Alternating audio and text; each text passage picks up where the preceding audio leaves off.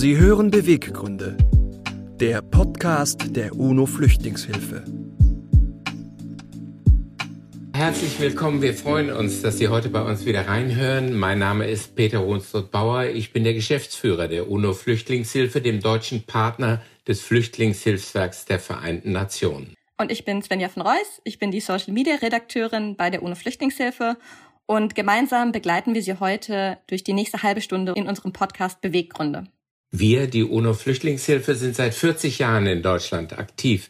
Gemeinsam mit unseren Unterstützerinnen und Unterstützern mobilisieren wir für die weltweiten lebensrettenden Einsätze des Flüchtlingshilfswerks der Vereinten Nationen, kurz UNHCR.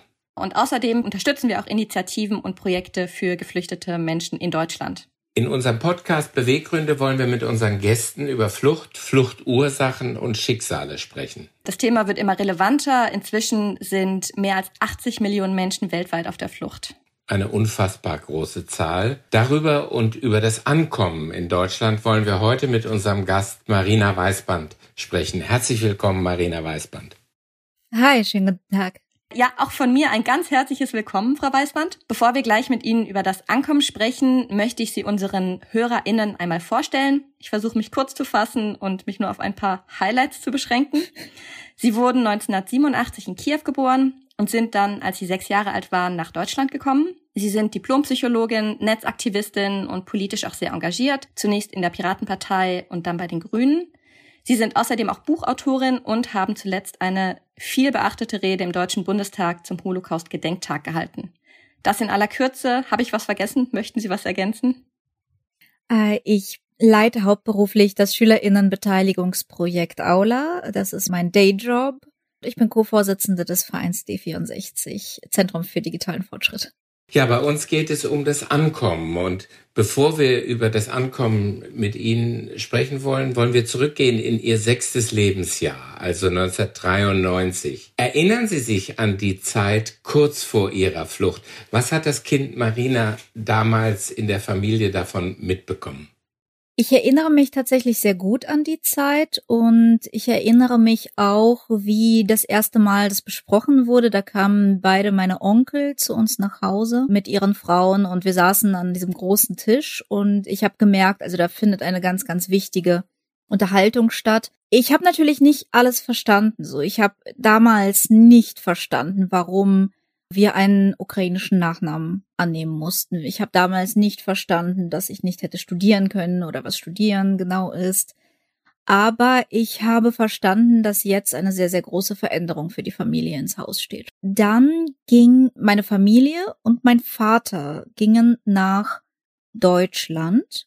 Meine Mutter blieb mit mir und meinem kleinen Geschwisterkind zurück eigentlich war der Plan, also im Nachhinein habe ich das erfahren, ich wusste das nicht, dass sie sich von meinem Vater trennen sollte und nicht mitgehen und in der Ukraine bleiben sollte. Und ich war zu der Zeit aber sehr, sehr krank. Sehr krank, so dass Ärzte gesagt haben, ja, eigentlich ist da nichts mehr. Und woran ich mich da erinnere, ist, ich habe mit meiner Mutter über meinen Tod gesprochen. Also ich habe gesprochen, was sie macht, wenn ich nicht mehr da bin und so. Und dann dass meine Mutter und meine Oma mir eröffnet haben, wir gehen auch nach Deutschland zu Papa. Ich habe Deutsch gelernt. Ich hatte ein Buch. Als ich noch in der Ukraine war, konnte ich schon Vater, Mutter, Oma, Opa und kommen, irgendwie so. Ich habe meine Puppen, die mir mein Vater aus Deutschland geschickt hatte, die unfassbaren Wert hatten. Also einfach, die waren aus Gummi, nicht aus diesem hohlen, dünnen Plastik, aus dem die Sowjetunion-Puppen waren. Ich habe die großzügig meiner Freundin vermacht mit den Worten, wo ich hingehe, gibt es viel mehr davon. und ich musste mein Klavier zurücklassen und wir mussten unseren Kater zurücklassen. Das war sehr schwierig für mich, weil ich eigentlich Klavier gespielt habe, seit ich vier war und ich habe seitdem nie wieder Klavier gespielt, weil wir natürlich dann nie mehr eine Wohnung hatten, die überhaupt groß genug für sowas war das sind so die Sachen, die mich damals bewegt haben. Also dieses Sprache lernen, ich habe schon verstanden, da wird man eine andere Sprache sprechen. Und die Dinge, die ich mitnehmen konnte, und das war wirklich nicht viel, wir sind mit zwei Koffern gereist, und die Dinge, die ich eben nicht mitnehmen konnte. Wie ich Tschüss zu meinen Freunden gesagt habe, tatsächlich in dem vollen Verständnis, dass ich sie nie wiedersehe. Wahnsinn. Hm. Haben Sie denn im Nachhinein mit Ihren Eltern auch mal drüber gesprochen, was Ihre Gründe, Beweggründe dann tatsächlich am Ende waren und wie es Ihnen damals ging mit der Situation? Ja, also bei meinem Vater, der ist halt sozusagen seinem Patriarchen gefolgt, weil mein Opa halt gehört hat, dass es Pogrome geben sollte. Wir haben, wie alle Juden, sehr aufmerksam immer die, die Zeitung verfolgt und alles. Und es gab tatsächlich Gerüchte über anstehende Pogrome in den frühen 90ern. Die Situation war sehr chaotisch. Es gab in Kiew sehr großen Mangel rund um meine Geburt, ähm, also wirklich an Lebensmitteln. Und mein Opa hat entschieden, obwohl er vorher alle verurteilt hat, die das Land verlassen haben. Alle, die nach Israel gegangen sind, in die USA, nach Deutschland, alles Landesverräter.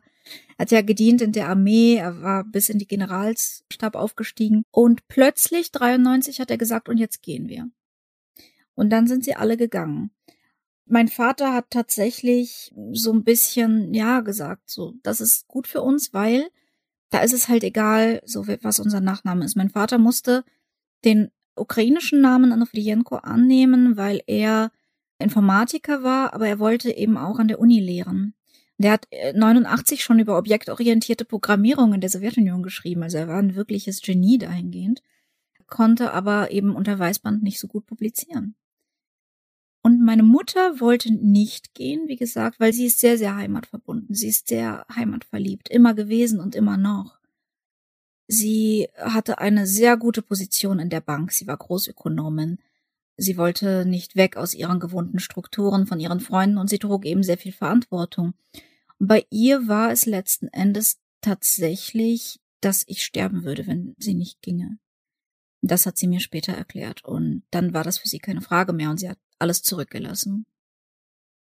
Und äh, konnte man zur damaligen Zeit darüber laut nachdenken und innerhalb der Familie diskutieren, auch vor der sechsjährigen Tochter und mitteilen quasi, dass man das Land verlassen wird, ohne Repressalien zu befürchten? Ja, als Juden, das war tatsächlich typisch. Die meisten Juden sind gegangen. Jeder ist gegangen, der eine Chance hatte aus dieser Situation. Und es war relativ normal, Klar, die Gespräche fanden natürlich immer beim Mittagstisch statt, aber man muss sich auch vor Augen führen, das war ja nicht mehr die Sowjetunion. Ne? Wir hatten ja nicht mehr Angst, dass die Nachbarn uns bespitzeln oder so, sondern in den 90ern war jeder nahm, was er kriegen konnte. Und uns Kinder hat ja keiner beachtet. Ne? Wir wuselten da zwischen den Beinen herum und die Erwachsenen führten Erwachsenengespräche. Natürlich bekamen wir alles mit.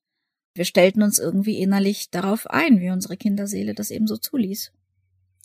Wie war es denn dann, als Sie dann tatsächlich in Deutschland angekommen sind? Können Sie sich da an die erste Zeit erinnern? Gibt es da was, was Ihnen besonders im Gedächtnis geblieben ist? Aus welchem Grund auch immer?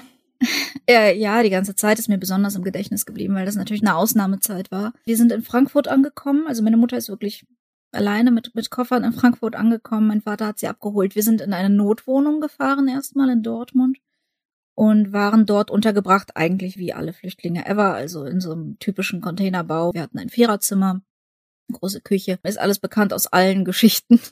Und es ist tatsächlich lustig, wenn ich mich mit Leuten unterhalte, also diese geteilte Erfahrung der Notwohnung. Dann kamen wir ein halbes Jahr später in die, nee, nicht ein halbes Jahr, irgendwie Zeit später, in die erste eigene Wohnung, die mein Vater damals vom Sozialamt bekommen hat. Die hatte zwei Zimmer und eine Kochnische. Und da wohnten wir dann zu viert. Das war sportlich. Und wir hatten Nachbarn, die schrecklich Dinge gegen Kinderlärm hatten. Es waren nur alte Frauen im Haus. Und dann zogen wir irgendwann in eine größere Wohnung, die uns auch angemessen war als Familie. Da hatten wir mehr Zimmer. Da hatten wir dann die Nachbarn, die uns auch geholfen haben, Deutsch zu lernen. Von da aus ging ich eigentlich direkt in die erste Klasse, etwas mehr als ein halbes Jahr nach unserer Ankunft. Und ich fragte meine Mutter, Mama, was mache ich denn, wenn die Lehrerin irgendwas von mir will und ich verstehe sie gar nicht? Und meine Mutter sagte, mach einfach, was die anderen machen. Das wäre jetzt direkt meine Frage gewesen. Die Nachbarn haben dann geholfen, Deutsch zu lernen. Wie ist es, wenn man ankommt? Man hat kein Netzwerk mehr, man hat nicht unmittelbare Freunde und Verwandte. Wer hilft einem? Wer unterstützt einen dabei? Letzten Endes waren wir angewiesen auf jede freundliche Geste und jedes freundliche Wort, weil alleine auf jemanden zugehen konnten wir nicht. Wir waren im Prinzip völlig davon abhängig, dass ich beim Spielen auf dem Spielplatz ein anderes Mädchen getroffen habe und die Mutter hat meine Mutter angesprochen. Mit Händen und Füßen. Und das war aber total wichtig, weil dieser Kontakt, letzten Endes war diese Mutter diejenige, die so ein bisschen uns erzählt hat, wie man in Deutschland was macht, dass ich einen Schulranzen brauche, wie der aussehen muss. Und was sie leider nicht erzählt hat, ist, dass man sowas wie eine Einschulung hat, wohin Eltern einen begleiten und eine Schultüte kriegt. Das, äh, darauf musste ich verzichten. Aber letzten Endes war es tatsächlich das, die Nachbarn, die von sich aus auf uns zugekommen sind, die uns Dinge gebracht haben, Kleidung, irgendwie ein bisschen deutsche Speisen und einfach erzählt haben über das Land und wie man was macht. Vermutlich wird Sprache jetzt eine der Antworten sein, aber was waren denn die besonderen Herausforderungen ganz am Anfang? Vielleicht im Alltag, vielleicht auch ein bisschen größer. Was war besonders schwierig? Ich meine, Sprache war natürlich, ja, aber Sprache hatte ich relativ schnell drauf. Also ich sag mal, in den ersten, ja, in der dritten Klasse hatte ich schon den Vorlesewettbewerb gewonnen. Das heißt, ich war ziemlich fix in der Sprache, aber ich glaube, was für mich die allergrößte Herausforderung war, waren die unterschiedlichen Normen. Alles, was ich gelernt habe, was gut und richtig ist, oder vieles von dem, war plötzlich falsch. Zum Beispiel. Ähm, es fing an, also das erste, woran ich mich erinnere, wo ich sehr verwirrt war, war das Tempo. Deutsche gehen sehr schnell. ähm, und bei uns ging man langsamer und tat auch Dinge langsamer. Man muss sich vor Augen führen, während ich im Deutschunterricht in der ersten Klasse Zäune gemalt habe, um das A zu lernen, habe ich zu Hause bei meiner Mutter Diktate und Aufsätze geschrieben auf Russisch. Und sie hat meine Hefte kontrolliert. Und wenn ich etwas hässlich geschrieben habe, hat sie mir die Seite rausgerissen und ich musste alles komplett neu schreiben. Also akkurat musste das sein. Ich musste mir Zeit lassen und das musste schön sein. In der Schule wurde ich hingegen immer angeschnauzt, dass ich viel zu langsam arbeite, dass ich alles viel zu langsam mache. Marina, jetzt mach doch mal hin. Dann, meine Mutter wurde zum Elternsprechtag zitiert, weil ich in der Pause nie mit den anderen Kindern rumrenne, sondern immer auf der Bank sitze und singe. Und meine Mutter hat überhaupt nicht verstanden, was das Problem ist. Bei meiner Mutter musste ich ruhig sein und besonnen. In der Schule musste ich mich durchsetzen. Bei meiner Mutter durfte ich keine Gewalt anwenden. In der Schule musste ich meinen Mann stehen. Also es war sehr verwirrend und das sind jetzt die Oberflächlichkeiten, aber es ging ja viel tiefer, was Werte und Normen betraf. Ich wurde in der Klasse sehr, sehr lange gemobbt, einfach weil die Kinder nicht verstanden haben. Ich war die einzige Ausländerin. Die haben nicht verstanden, dass ich andere Dinge gelernt hatte und ähm, einfach unangepasst war. Und das führte letztlich dazu bis in die späte Pubertät hinein, dass ich ein Set von Verhaltensregeln hatte, das in der Schule galt, und ein Set von Verhaltensregeln, das zu Hause galt. Irgendwo in der Mitte an der fünften Busstation habe ich sie gewechselt und hatte diese beiden Rollen, diese beiden Persönlichkeiten, die eine angepasst an die deutsche Realität und die andere an die kleine sowjetische Enklave, die wir zu Hause hatten. Wenn wir übers Ankommen sprechen, dann heißt das ja, wenn man mit zwei Realitäten leben muss und sich in der einen genauso wie in der anderen bewegt, dass man eigentlich über eine lange Zeit nicht ankommen kann. Ich glaube, das Ankommen ist dieser gesamte Prozess und dieses Bewegen zwischen den Realitäten. Nach und nach baut man eine Brücke. Aber es braucht so viele Jahre. Ich habe das noch bei meiner Hochzeit gemerkt. Also eine Hochzeit zu organisieren mit einer jüdisch-russischen Familie. Wir haben auch noch Roma-Verwandtschaft, die da eine große Rolle gespielt hat. Und einer westfälischen Familie aus einer Kleinstadt. Wow, das, das war ein, ein Meisterwerk an Brücken bauen. Und eigentlich ist das auch, was heute meine Talente auszeichnet, wenn ich sagen müsste, sowas kann ich beruflich gut ich kann gut Brücken bauen, ich kann gut Verständnis schaffen, weil es das ist, was ich mein ganzes Leben lang gemacht habe. Und das ist dieses Ankommen. Es gibt nicht, oder ich hatte nicht den Moment, wo ich gesagt habe, ja, jetzt bin ich Deutsche oder jetzt sind wir hier. Es war eigentlich dieser, dieser ganze Prozess, vielleicht dauert er bis heute an. Das kann ich mir gut vorstellen. Sie haben ja schon von den beiden Realitäten gesprochen. Wie sind Sie denn mit Ihrem Fluchthintergrund umgegangen, während Sie aufgewachsen sind? Abgesehen davon, dass es eben Ihre beiden Realitäten gab, zwischen denen Sie gewechselt haben, war Ihnen das auch bewusst, dieser ganz spezielle Fluchthintergrund? Oder wie war das für Sie? Mir war lange nicht bewusst, warum wir geflohen waren. Also ich, ich habe lange von Umzug gesprochen. Wir waren umgezogen, nicht geflohen. weil man natürlich auch vieles von mir ferngehalten hat. Und ich hatte aber eine auch jüdische Freundin aus Tadschikistan in meiner Straße, die auch geflohen waren. Und wir haben Geschichten ausgetauscht. Und ihre Flucht war nochmal sehr viel dramatischer, weil Tadschikistan, da waren Unruhen, da waren Bomben. Das heißt, das war einfach nochmal was ganz anderes, sodass ich mit Flucht auch etwas anderes assoziiert habe. Und ehrlich gesagt finde ich, dass man diese beiden Begriffe auch ruhig trennen kann, ja, die Art des Traumas, das man nochmal im Hintergrund hat, weil es bei mir in allererster Linie das Migrationstrauma war, weil ich nie alt genug gewesen war, um die Diskriminierung zu erleben. Plus wir hatten uns getarnt. Das heißt, wir waren auch als jüdische Familien nicht unbedingt sichtbar. Deswegen, ja, ich, ich habe sehr, sehr lange nicht verstanden, auch in der Schule, als es um den Holocaust ging. Dann fing das langsam an, dass meine Eltern begannen mit mir zu reden und dass sie mir begannen, Hintergründe zu erzählen und zu erklären. Das Judentum spielte ja während meines Aufwachsens kaum eine Rolle, weil meine Eltern total assimiliert waren, weil sie das alles abgelegt hatten, wie man das in der Sowjetunion nun mal tat. Und diese Nichtsichtbarkeit sich daraus begründete oder aus dem Gefühl, einen Raum der Sicherheit zu schaffen? Man hat einfach alles getan, um sicher und ruhig leben zu können. Mhm. Und daher kam natürlich auch diese Unsichtbarkeit, daher kam auch ein immenser Verlust der Kultur.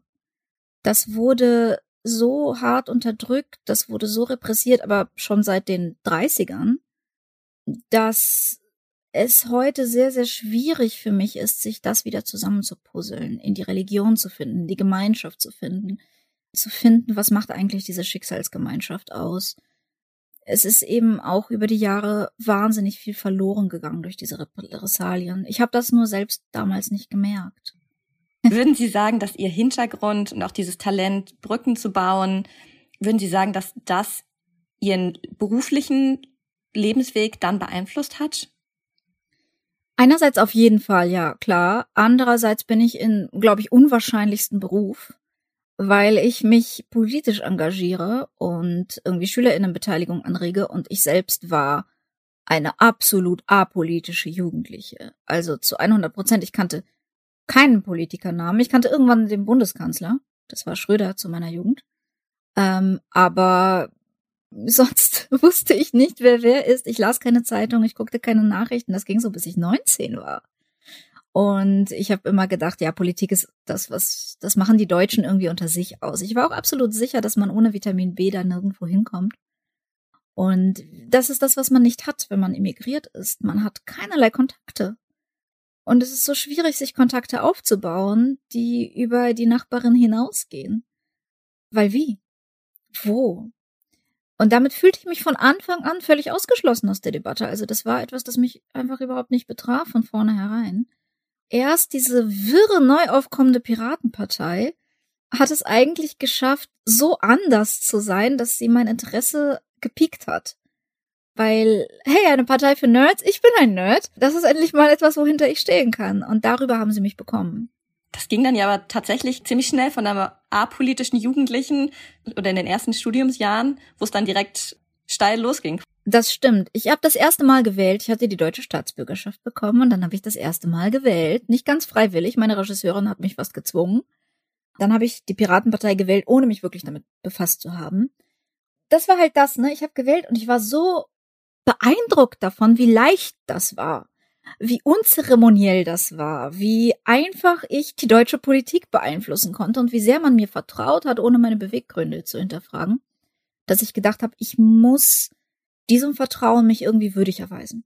Ich muss irgendwas zurückgeben. Ja, ihr habt mich in dieses Land gelassen und ihr habt mir alles gegeben. Ich habe Sozialhilfe bekommen. Ich wurde ja noch mal ganz anders behandelt als Flüchtlinge heute. Das ist ganz wichtig für mich zu betonen. Ich war ein absolut privilegierter Flüchtling. Und ich muss mich dessen irgendwie als würdig erweisen. Und dann bin ich am selben Tag in diese Partei eingetreten. Dann war ich sechs Monate später beim ersten Stammtisch die ersten Worte, die ich hörte, waren, wir brauchen stärkere Laser. Dann war ich, okay, das ist meine Partei. Und dann äh, war ich noch mal ein halbes Jahr später, glaube ich, im Vorstand des Kreisverbands Münster, einfach weil sie noch Leute brauchten. dann haben die mich auf den ersten Bundesparteitag mitgenommen und völlig aus Jux vorgeschlagen als politische Geschäftsführerin. Und ich habe nicht damit gerechnet. Ich wollte einfach nur irgendwie zu Burger King und nach Hause. Und es war Sonntag. Ich war leicht verkatert, sehr verkatert. Und dann habe ich eine Rede gehalten und wurde gewählt. Dann habe ich sehr viel geweint und war überfordert. Und ich wurde buchstäblich in die Politik hineingeschmissen. Ja, und Sie sprechen von Vertrauen und der Möglichkeit, wie Sie sich dort äh, engagieren konnten, wie schnell das ging. Wenn Sie mal betrachten, die unsere Gesellschaft hier in Deutschland, für wie besonders ist diese Herausforderung für diese Gesellschaft als Chance und die Chancen zu sehen, die eben durch Menschen, die hier Schutz und Sicherheit gefunden haben, diese Gesellschaft bereichern. Unsere Demokratie ist ja in vielem sehr scheiße. Sie ist scheiße langsam. Sie ist bürokratisch. Sie ist anstrengend. Sie erfordert sehr viel Arbeit. Und sie hat unwahrscheinliche Vorteile. Und der riesigste Vorteil einer Demokratie ist, dass sie einen unendlichen Reichtum an Ressourcen in Form ihrer Bürgerinnen hat, die mit ihren Einblicken in verschiedene Berufsfelder, in verschiedene Lebenserfahrungen, in verschiedene Hintergründe helfen können, Politik mitzugestalten, die nachhaltig ist, die umsetzbar ist, die tatsächlich ankommt. dieser Vorteil einer Demokratie muss genutzt werden und das bedeutet, die Erfahrungen aller Bürgerinnen, aber eben auch aller Bewohnerinnen einzuschließen. Wenn ich mir vorstelle, wir würden dieses gigantische Potenzial anzapfen, das jetzt an Leuten im Land ist, die keine Netzwerke haben, die ein Problem haben, ihre Stimme in der konventionellen Politik hörbar zu machen, wenn wir die einbeziehen würden, wie viel besser wir aufgestellt werden, wie viel mehr zusätzliche Intelligenz da einfach mit reinkäme. Aber das tun wir nicht. Wie gesagt, ich war privilegierter Flüchtling und selbst bei uns, meine Mutter, die Großökonomin war, deren Abschluss wurde nicht anerkannt. Die musste eine Ausbildung machen. Sie wurde behandelt wie die Abgängerin einer Realschule, als Leiterin einer Abteilung in einer Bank. Dieses Wissen ist Deutschland verloren gegangen. Sie arbeitet heute als Buchhalterin, sie sieht einer Altersarmut entgegen. Das hat Deutschland verloren. Das hätte mehr haben können. Es hätte Fachkräfte haben können. Inzwischen hat man nachgebessert. Ja, die Berufsanerkennung ist erleichtert worden. Das ist sehr, sehr gut aber es ist etwas anderes als Lücke geblieben und das ist tatsächlich das Maß an Kontakten, das man braucht, um überhaupt irgendwas zu erreichen, weil die aufsuchende Arbeit immer noch sehr schwach ist, unterfinanziert ist, weil wir heute Flüchtlingen verbieten, Deutsch zu lernen, zu arbeiten, irgendwie Fuß zu fassen, weil wir Angst haben, oh, sie könnten so sehr Fuß fassen, dass sie nie wieder zurück wollen und dann haben wir Spezialisten am Hals. Und wer, wer will das? Also ich glaube tatsächlich, dass uns sehr, sehr viel verloren geht und dass wir dieses Potenzial sehr viel stärker nutzen könnten, wenn wir schon sozusagen alle sich ergebenden Nachteile aus einer Demokratie in Kauf nehmen, dass wir zum Beispiel relativ langsam sind, aber dafür eben diese Nachhaltigkeit haben wollen. 2015, 2016, wenn man da die Zeitungen aufgeschlagen hat, war immer auf der Seite 1 von Willkommenskultur mit großen Lettern zu lesen. Heute findet man kaum noch etwas in den Medien darüber. Wir als UNO-Flüchtlingshilfe unterstützen nicht nur die äh, Einsätze des UNHCR weltweit, sondern eben auch nationale Projekte hier in Deutschland. Und es gibt wahnsinnig viel engagierte Initiativen von Nord nach Süd und Ost nach West. Sind die ein Schlüssel für dieses Brückenbauen und können die mit dazu beitragen, dass dieses Potenzial, was Sie gerade beschrieben haben, auch noch deutlicher gehoben wird und Möglichkeiten und Räume geschaffen werden können?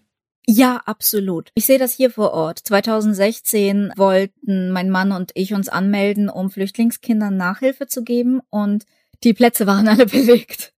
Also es gab so viel Engagement hier von Leuten, die das gemacht haben, dass wirklich alle Kinder gut versorgt werden konnten. Ich sehe, wie die syrischen Familien, die im Stadtteil meiner Freundin angekommen sind, wie die einfach große Dankbarkeit empfinden, weil die gesamte Nachbarschaft sich zur Aufgabe gemacht hat, sie zu integrieren, bis hin dazu, dass vier LehrerInnen aus der dortigen Waldorfschule syrische Kinder adoptiert haben, die unbegleitet gewesen waren.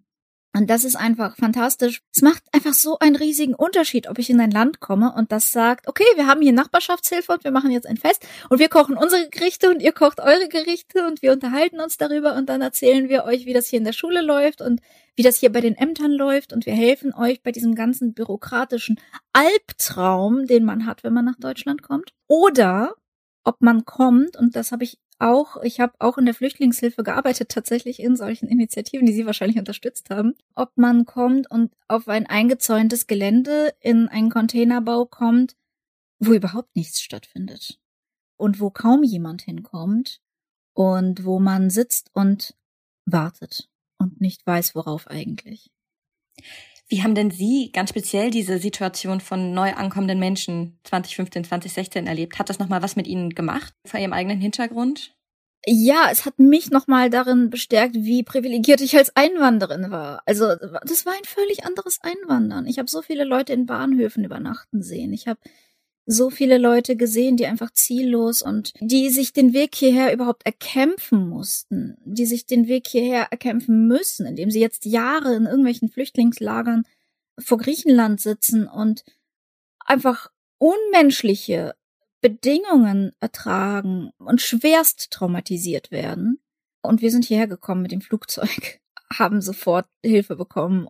Wir waren immer die ärmste Familie in meiner Klasse, aber um Himmels Willen, wir konnten leben, ja. Von dem Geld, das wir bekommen haben, konnten wir würdig leben. Vielleicht ganz kurz für Kontext. Sie sind mit Ihrer Familie gemeinsam als sogenannte Kontingentflüchtlinge nach Deutschland gekommen. Genau. Wir haben damals als Kontingentflüchtlinge konnten wir kommen und Kontingentflüchtlinge haben zum Beispiel auch relativ bald die Möglichkeit bekommen, die Staatsbürgerschaft zu beantragen. Das heißt, wir waren gar nicht in der Situation, dass man uns verwahrt hat, bis es in unserem Land ruhiger wurde, sondern es war tatsächlich so, dass Deutschland schon darauf eingestellt war und wollte, dass wir bleiben. Das ist der Unterschied zwischen Tag und Nacht, weil das haben wir deutlich gespürt und daher kommt auch meine ganze Dankbarkeit und daher kommt mein ich meine, ich bin Co-Vorsitzende in einem zivilgesellschaftlichen Verein, das mache ich ehrenamtlich. Ich habe ehrenamtlich bei der Flüchtlingshilfe beim Migrantenverein 3x3 gearbeitet. Ich habe ehrenamtlich im Vorstand einer Partei die hinterher in Umfragen bei 13 Prozent war. Also die hat auch was gemacht mit der politischen Lage. Das heißt, darüber hinaus, dass ich meine Arbeitskraft zur Verfügung stelle, engagiere ich mich und das mache ich deswegen so viel, weil ich eine tiefe Dankbarkeit fühle und die ganze Zeit Angst habe, den Privilegien, die ich bekommen habe, nicht gerecht zu werden. Jemand, der von Anfang an als Gegner oder als Feind oder als ungewollt behandelt wurde von der Politik, und das spürt man deutlich, der wird eine andere Einstellung haben. Und es ist so viel schwerer, dann zu erklären, irgendwie, hm, tu, tu was, engagier dich, integrier dich, weil man schon mit einer ganz anderen Einstellung begegnet. Und ich habe tatsächlich große Angst davor, einfach die vielen Potenziale, die verschenkt werden, jetzt aus deutscher Perspektive, aber aus der Perspektive der Flüchtlinge und der Immigrantinnen, da gehen Existenzen zugrunde. Wie nehmen Sie denn die aktuellen Debatten in Deutschland zum Thema Flucht und Flüchtlingen hier bei uns wahr? Die aktuellen Debatten sind immer noch absolut zentriert auf, wie gut integrieren die Leute sich, wie nahtlos passen sie in unseren Staat, möglichst ohne irgendwas zu verändern. Und das ist problematisch, weil ich glaube, diese rein psychologische Perspektive von selbst wenn ich mal ganz egoistisch, ja, ich mache jetzt etwas, das ich hasse, nämlich ich gucke jetzt wirklich mal auf so eine reine Nutzenrechnung. Ich bin jetzt Deutschland und ich möchte den größtmöglichen Nutzen bekommen.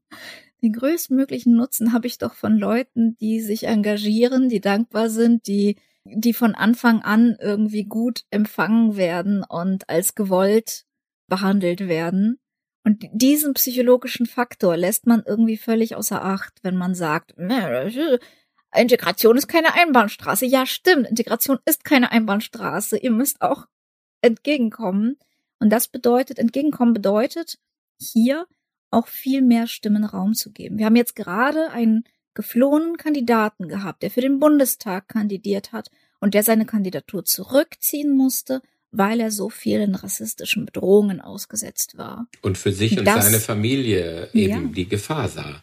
Richtig. Und da sollten alle Alarmglocken schrillen. Ich meine, ich sag schon, ich, ich werde bedroht, ja, ich werde bedroht. Ich bin eine Frau in der Öffentlichkeit, dazu bin ich noch Jüdin.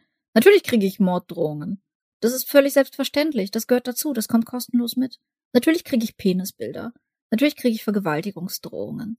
Das ist, wie wir Leute behandeln. Das ist, die, die, die etwas zurückgeben wollen. Und diese Debatte viel stärker zu zentrieren aus, aus Sicht dieser Leute und nicht aus Sicht von, ja, irgendjemand könnte dadurch gestört werden, dass sie da sind.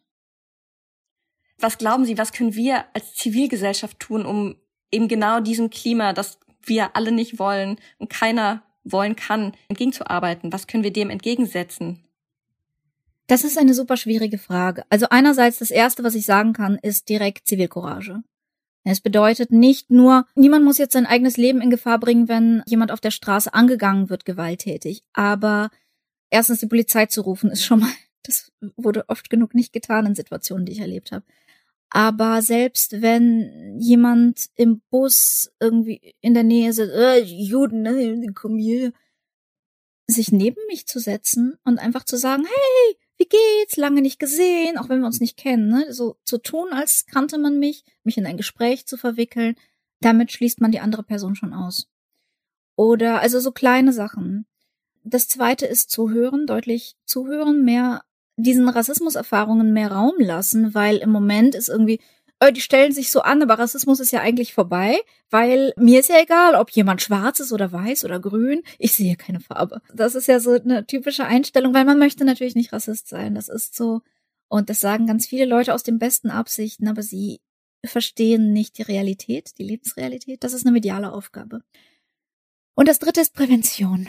Und Prävention ist schwierig. Ich erlebe sehr viele hilflose Aktionen. Ich erlebe sehr viele Plakataktionen. Wir stehen zusammen gegen Rassismus oder irgendwie so Videos oder Schule ohne Rassismus, was dann oft bei der Plakette bleibt. Ich glaube, wir müssten das Problem tiefer angehen. Jemand, der rassistisch ist, ist es einerseits, weil es in unserer Gesellschaft tradiert ist, weil es eine Erzählung ist, die nicht reflektiert wird und andererseits ist diese Erzählung, man hängt emotional manchmal an ihr, weil man das Gefühl hat, die Welt verändert sich und irgendwie habe ich keine Kontrolle über mein Leben und dann guckt man, ob das Oberflächlichste, was sich verändert, oh, sind jetzt irgendwie mehr Muslime. Und dann fängt man an, das auf sie zu schieben und sie dafür verantwortlich zu machen.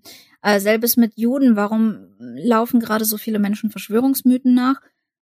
Die fühlen sich außerhalb von Kontrolle über ihr Leben. Ja, sie fühlen keine Kontrolle über ihr Leben, weil sie müssen zur Arbeit gehen, sie müssen sich anpassen, Dinge ändern sich, Globalisierung, Digitalisierung, sie fühlen sich abgehängt. Und dann sagen sie, wenn ich keine Kontrolle über mein Leben habe, irgendjemand muss sie ja haben. Und dann gehen sie sozusagen auf Minderheiten. Und wir können dem nicht begegnen, indem wir an Schulen gehen und sagen, ja, guck mal, Minderheiten sind gar nicht so schlimm. Äh, sondern das kann ja gar nicht die Fragestellung sein. Ich glaube, dass dem tiefer liegenden Problem helfen könnte, Menschen mehr zu beteiligen. Und zwar zu beteiligen nicht an irgendwelchen rassistischen Schmuh, möchtest du ein Flüchtlingsheim hier haben oder nicht, ja, sondern zu beteiligen an der Gestaltung ihrer eigenen Kommunen, an der Gestaltung ihres eigenen Umfelds, ihrer Schulen, ihres Arbeitsplatzes. Denn wenn Menschen sich auf diese Weise eingebunden fühlen, haben sie auch das Potenzial, sich viel stärker auf andere einzulassen. Sie haben mal geschrieben, wir haben in Deutschland keine Flüchtlingskrise, wir haben eine Wertekrise. Ja. Und das bringt das auf den Punkt, was Sie jetzt gerade beschrieben haben. Da geht es ja um die Werte innerhalb einer zivilgesellschaftlichen Debatte, innerhalb meiner eigenen Reflexion über Rassismus und meiner Sozialisation, meiner Umgebung, wie ich auf meine Umgebung zugehen kann und zugehe. Was sind die Schlüssel, die diese Debatte in eine richtige Richtung bringen. Wenn Sie sagen, Prävention ist ein wichtiger Punkt an den Schulen und da gibt es ganz viele engagierte Initiativen, mhm. die auch an den Schulen sind. Ich beispielsweise bin auch bei Gesichtszeigen aktiv, die viel mit Schulen, dem Störungsmelder in den Schulen macht und trotzdem wir natürlich nicht in eine Breite kommen in der gesellschaftlichen Debatte, die wir eigentlich benötigen. Wie kommen wir dahin? Das ist ein langer Prozess und er hat natürlich viele Faktoren, weil es so ein Riesending ist. Also es gibt nicht die eine Lösung. Ich meine, wir leben in einer großen kognitiven Dissonanz. Einerseits ist die Erzählung der Deutschen über sich, wir sind nicht rassistisch. Und das ist eine ganz wichtige Erzählung, weil das ein traumatisiertes Land ist. Das muss man verstehen. Ich beurteile das jetzt alles von außen und erkläre Ihnen, das müssen Sie entschuldigen. Es gibt dieses riesige Trauma, oh Gott, unsere Großeltern haben furchtbare Dinge getan oder mitgetragen. Wir können so nicht sein. Wir sind nicht rassistisch, wir sind nicht antisemitisch. Und das geht so weit, also bis zu so einer Verteidigungshaltung, dass man gar nicht mehr in der Lage ist, sich zu reflektieren. Also einerseits gibt es diese Erzählung, wir sind nicht rassistisch. Und andererseits ist es mit bestimmten Nachnamen unendlich viel leichter, eine Wohnung zu finden oder Arbeit zu finden oder für den Bundestag zu kandidieren. Und das driftet auseinander. Und dieses Spannungsverhältnis, darin fühlt man sich gestört und am liebsten möchte man das gar nicht haben. Und hier ist, glaube ich, ein Schlüssel zu betonen, dass es rassistische Handlungen geben kann oder Aussagen geben kann, ohne dass man Rassist ist. Also du hast einen Rassismus gemacht, anstatt du bist Rassist. Weil äh, wir Menschen dann nicht in ihrem Selbstbild gefährden, sondern wir sagen, hey, ich weiß, du bist, du bist kein Rassist. Deshalb weise ich dich darauf hin, dass diese Handlung möglicherweise in eine Richtung geht, die du nicht haben willst.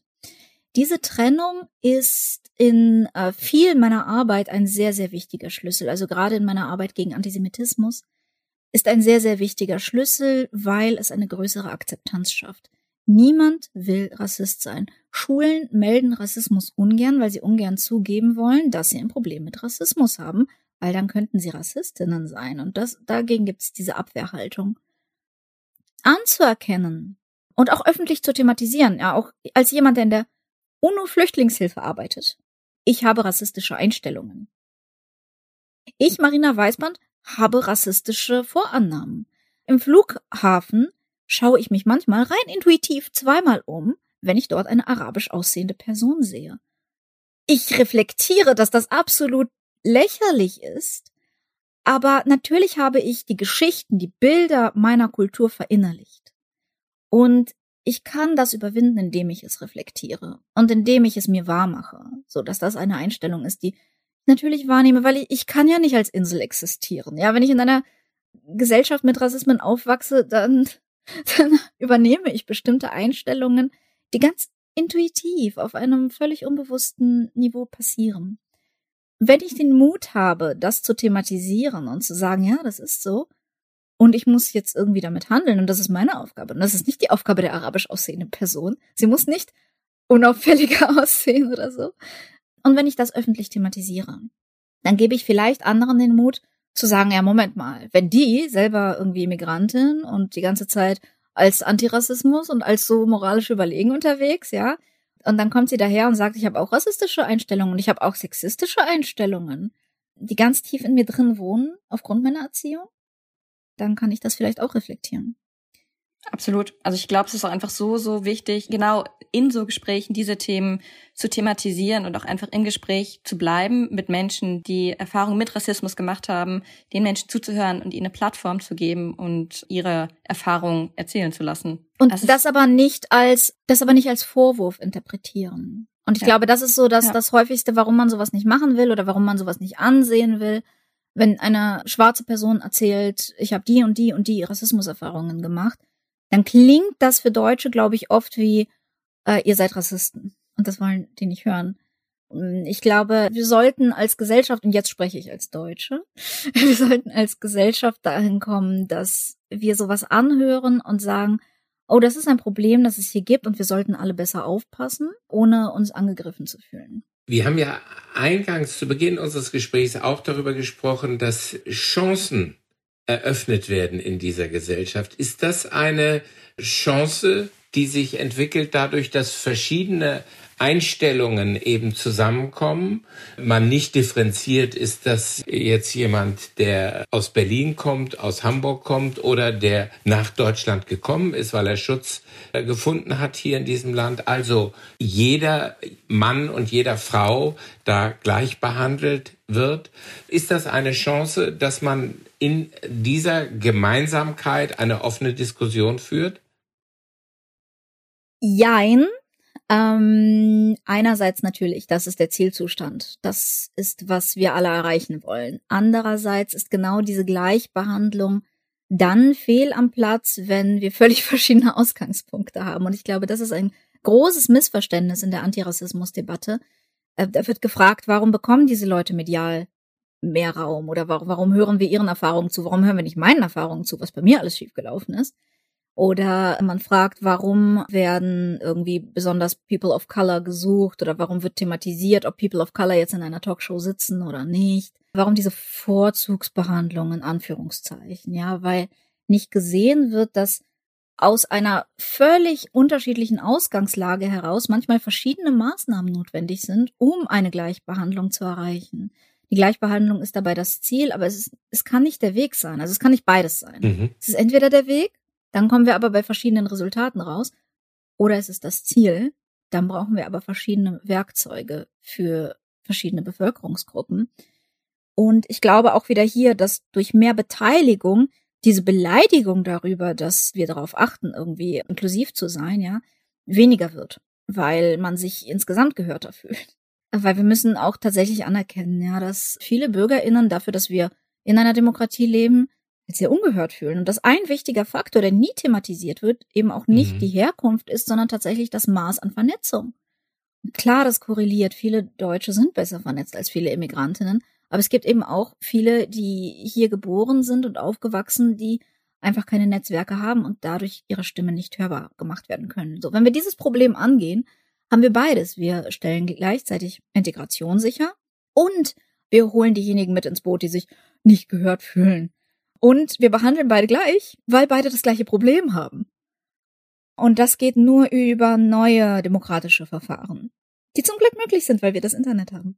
Das stimmt. Sie haben auch äh, wirklich schön aufgezeigt, wie jede und jeder Einzelne aktiv werden kann. Und das ist uns auch nochmal ganz, ganz wichtig zu sagen, dass es eben Möglichkeiten gibt für uns alle, egal auf welcher Ebene, egal auf welchem Level. Wir alle können uns einsetzen für die Gesellschaft, in der wir leben möchten. Ja, und Sie haben mal in einem Interview gesagt, ich bin das geworden, was ich bin, weil ich immer gedacht habe, ich muss davon etwas zurückgeben. Und das, finde ich, gilt für uns alle. Wir müssen etwas zurückgeben, um in einer Demokratie einen Beitrag zu leisten und auch denjenigen, die vielleicht nicht direkt was zurückgeben können, die Möglichkeiten zu eröffnen, sich zu engagieren, beteiligt zu werden und an dieser gesellschaftlichen Debatte, aber eben auch an den ganz konkreten Umsetzungsschritten teilhaben zu können. Ja, ich möchte gerne rausgehen mit einem Appell an alle, dass, dass wir uns dankbar fühlen können. Wir haben eine Pandemie und wir haben super viele Probleme im System und uns geht es allen individuell, glaube ich, gerade nicht gut, aber unser Haus wurde nicht zerbombt. Und unsere Eltern wurden meistens nicht gewaltsam getötet, unsere Kinder wurden meistens nicht entrissen. Wir haben diese Art von Erfahrungen nicht machen müssen. Und das gibt uns eine innere Stärke. Wir können dankbar sein, dass das so ist. Und wir können, weil uns das alles nicht passiert ist und aus dieser Dankbarkeit heraus, denen helfen, denen es passiert ist. Und das können wir auf jeder Ebene und überall und fangt bei euren Nachbarn an. Schöner kann man es eigentlich nicht zusammenfassen, ja. Ganz herzlichen Dank, Marina Weißband, für dieses Gespräch. Vielen Dank. Danke sehr.